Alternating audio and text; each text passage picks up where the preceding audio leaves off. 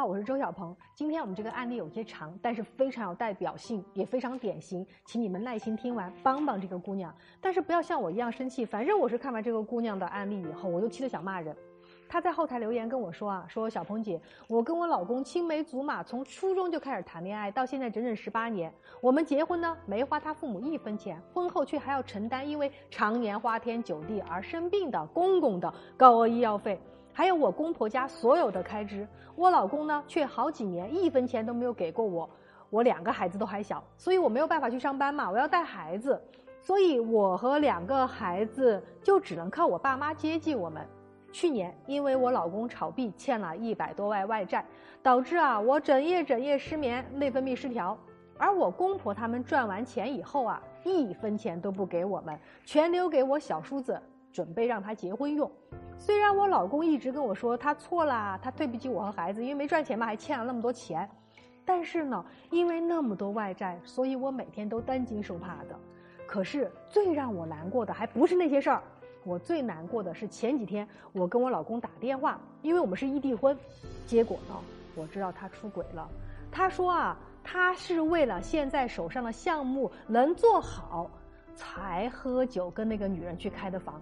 他说：“这个新项目是需要那个女人帮忙的，因为这个女人的哥哥是市领导的秘书，那个女人呢也在机关单位工作，所以啊，我老公哭着跟我说，他需要贵人相助才能翻身，他必须求人帮忙。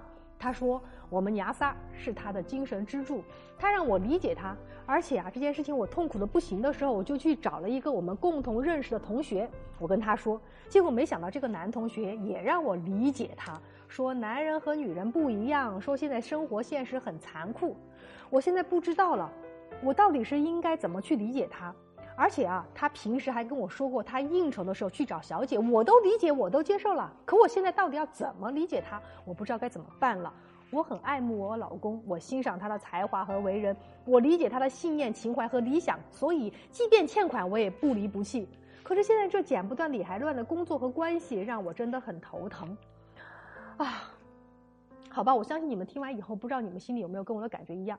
总之，这个姑娘啊，不仅是给我写了三千字的文字，还跟我的助教老师打了一个多小时电话，整理完她的困惑和她的问题，我和我的助教老师就一起骂了一句话：“糊涂蛋，笨死了。”为什么说她是糊涂蛋，笨死了？接下来，我想直接用这个视频再骂醒你，姑娘，你记好，我要骂醒你和那些跟你类似的女生。姑娘，首先啊，我想说，你老公说为了家庭经济条件更好，为了做好项目才出轨那个领导秘书的妹妹，他是不懂社会规则还是你不懂啊？做项目需要贵人相助，这个想法可以，但是你们别忘了，在这个社会上，一个做事不踏实、不认真、能力不强、不想靠自己努力、想啊一步登天的人，是不可能有贵人相助的。何况你老公口中的贵人是一个他素未谋面的领导，这个领导凭什么帮你老公？因为你老公睡了他的秘书的妹妹，这个秘书哥哥心怀感恩，所以一定要帮妹妹珍惜这份婚外恋情，所以这个好哥哥就会去帮你的老公说好话。什么混蛋逻辑啊！我喝醉酒跟一个女人睡，是因为有求于人，是要找贵人帮我翻身。我真服了，你老公能把这种话说出口，在我看来，就是无耻到极点。你还跟我说你老公是一个有才华、为人很好、有信念、有理想的男人，胡扯！在我看来，他的理想太肮脏，因为一个想靠睡女人睡出事业的男人，他的灵魂就是龌龊且肮脏的。你呢，居然还相信他说的话，你还说你很爱他、很欣赏他，那我只能说啊。你们夫妻俩的确很相爱，你的爱没有原则，没有是非对错。或许你内心就跟你的丈夫是一样的，也是一个贪婪的人。你也希望你老公靠出卖自己的身体换来你们家的荣华富贵。那在电话里呢？你还说啊，你老公欠债百万是因为炒币亏损。你说这些年他都没有给过你一分钱，你全靠自己父母接济才养活两个孩子。你还说你们帮公婆还钱，但你们需要钱的时候，公婆却一分钱都不帮忙。你一边跟我和我的助教老师哭诉你生活有多惨，一边却不愿意离开这个没有原则、没有思想，而且非常龌龊的男人。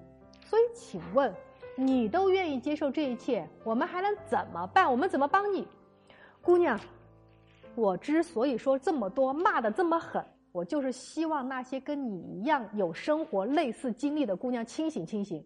如果你们愿意继续在这样痛苦无原则的婚姻中继续生活，不要找我，千万不要找我，也不要给我私信，不要给我私信说你们有多痛、多惨、多难受。我不是你们暂时的避难所。如果你们找我是希望我帮你分析问题，找到问题的症结，找到明确的方法，找到走向幸福的方向，可以没问题。私信我、电话我都可以。我和我的助教老师会陪你共同迈向未来崭新的幸福婚姻。